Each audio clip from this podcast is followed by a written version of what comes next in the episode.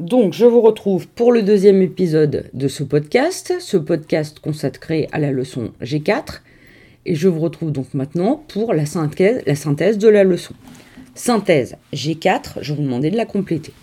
Aménager le territoire pour réduire les inégalités. Donc ça, c'est une synthèse globale qui concerne tout le territoire et non plus seulement la ligne TGV euh, Bordeaux, euh, Paris-Bordeaux qui était notre exemple. Alors, grand temps. Pourquoi aménager les territoires? On y va, on essaie de compléter ensemble. Dans un contexte de mondialisation, des hmm, très fortes existent entre les territoires. Des inégalités très fortes existent entre les territoires. Inégalité, I-N-E-G-A-L-I-T-E-S. Certains sont à la mondialisation. Alors, certains sont intégrés à la mondialisation, c'est-à-dire qu'ils y participent, I-N-T-E-G-R-E-S, à la mondialisation, les métropoles, les littoraux, les zones frontalières, tandis que de nombreux espaces mm, mm, mm, sont laissés à l'écart. Souvent, ce sont quels types d'espaces qui sont laissés à l'écart? Ce sont les espaces ruraux, R-U-R-A-U-X, c'est-à-dire les espaces de campagne les espaces, par exemple, de faible densité, type le Cantal. Attention, tous les espaces ruraux ne sont pas laissés à l'écart. Hein. J'apporte une précision. Les plaines céréalières autour du dans le bassin parisien participent bien à la mondialisation puisque les céréales qu'on y produit sont vendues dans le monde entier. Donc je vous renvoie à la carte de l'organisation du territoire que nous avons fait ensemble vendredi dernier et on continue. L'État et les collectivités Territorial. T-E-2-R. I-T-O-R-I-A-L-E-S. Aménage les territoires pour compenser, C-O-M-P-E-N-S-E-R, les inégalités entre les territoires et pour rendre certains territoires plus attractifs. A-D-T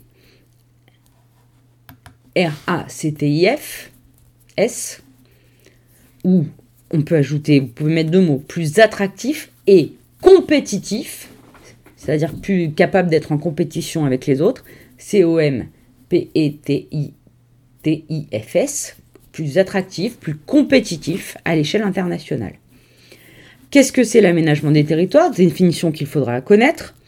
C'est l'ensemble des actions et des politiques mises en œuvre pour réduire les inégalités entre les territoires.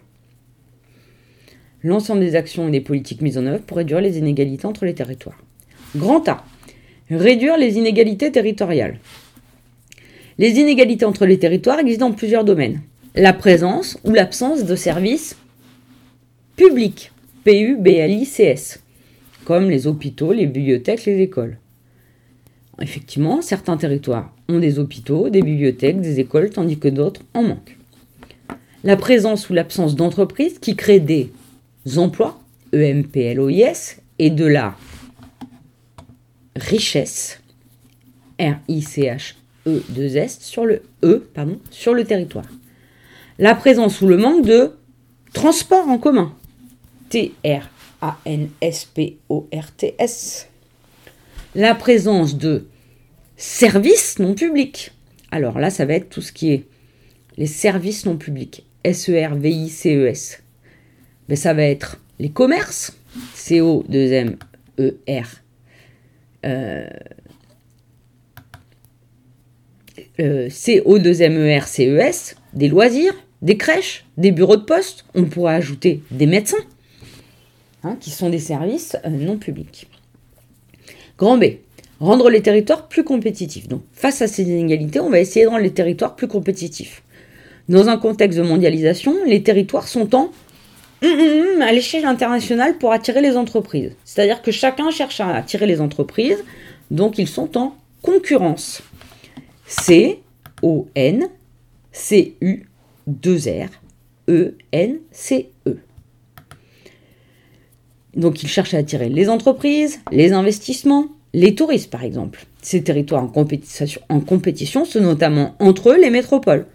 Paris, Lyon, Toulouse, Marseille, Bordeaux, Grenoble, chacun cherche à avoir le plus d'entreprises, le plus de touristes, le plus d'investissements. Alors, comment fait-on pour aménager ces territoires? Les territoires, on le voit, ils sont aménagés à différentes échelles. Et c'est H, E, 2 L, E, S, c'est-à-dire à différents niveaux.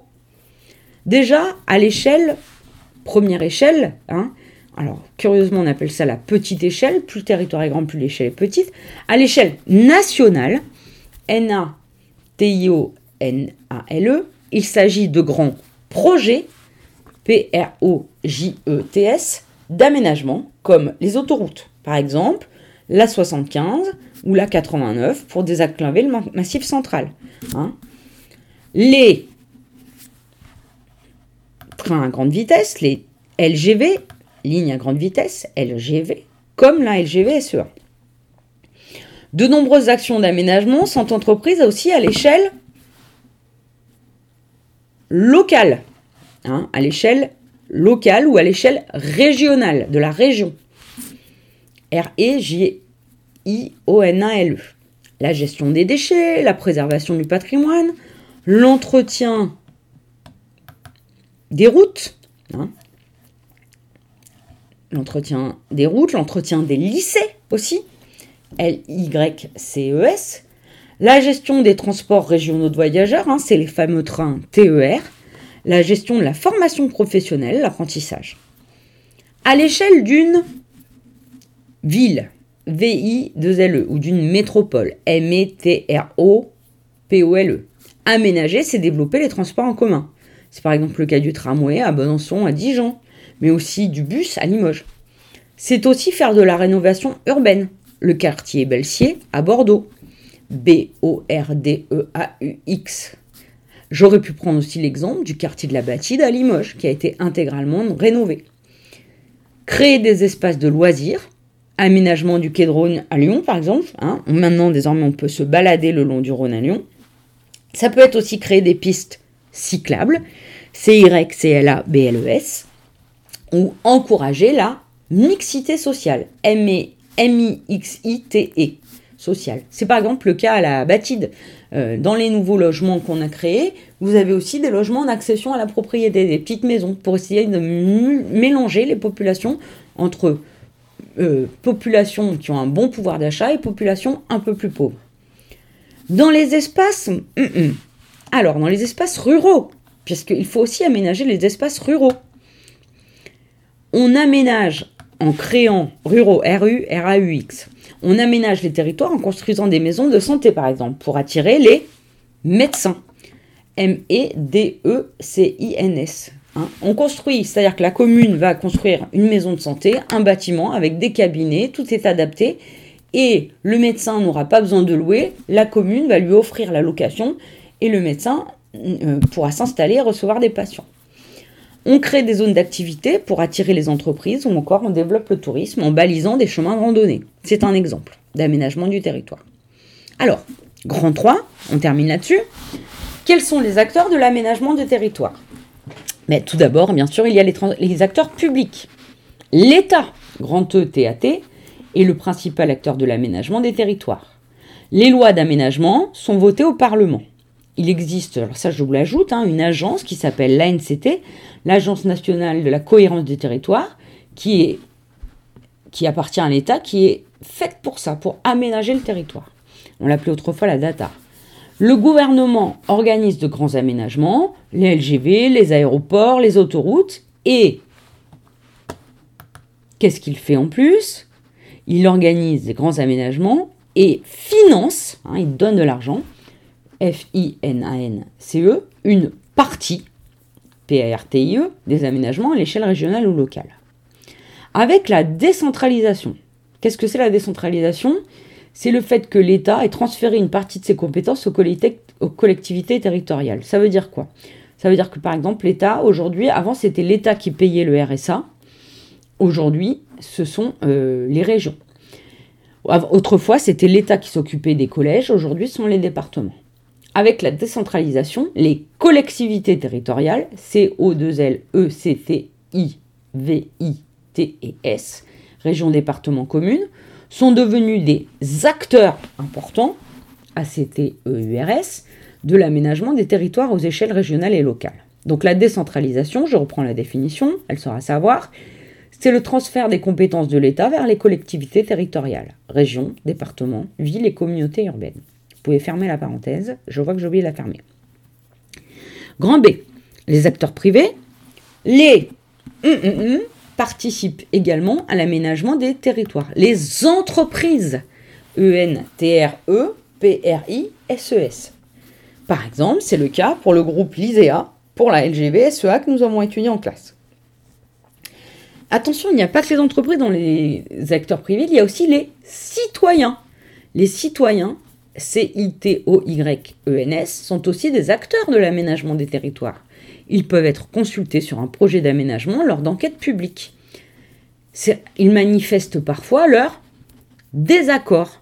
D-E-S-A-2-C-O-R-D à un projet, comme par exemple pour l'aéroport Notre-Dame-des-Landes. Hein. C'est un deuxième aéroport qui devait être construit autour de la ville de Nantes, dans un espace euh, naturel à Notre-Dame-des-Landes. Et euh, de nombreux euh, citoyens ont manifesté leur désaccord parce que on s'est rendu compte que la ville de Nantes n'avait pas forcément besoin d'un deuxième aéroport, que cet espace de Notre-Dame-des-Landes était un espace agricole et rural dans lequel il y avait une forme de biodiversité qu'il fallait protéger. Des citoyens ont manifesté, ont créé un collectif, se sont opposés, ont occupé le terrain. Et finalement, le projet de l'aéroport de Notre-Dame-des-Landes a été abandonné. Hein. Donc les citoyens peuvent agir aussi sur l'aménagement du territoire. Bon, la leçon est maintenant euh, terminée. Je vous retrouverai euh, à la rentrée après les vacances. J'espère que vous aurez pu prendre cette correction. N'hésitez pas à me contacter s'il y a des incompréhensions. Je suis à votre disposition. Je vous dis à bientôt.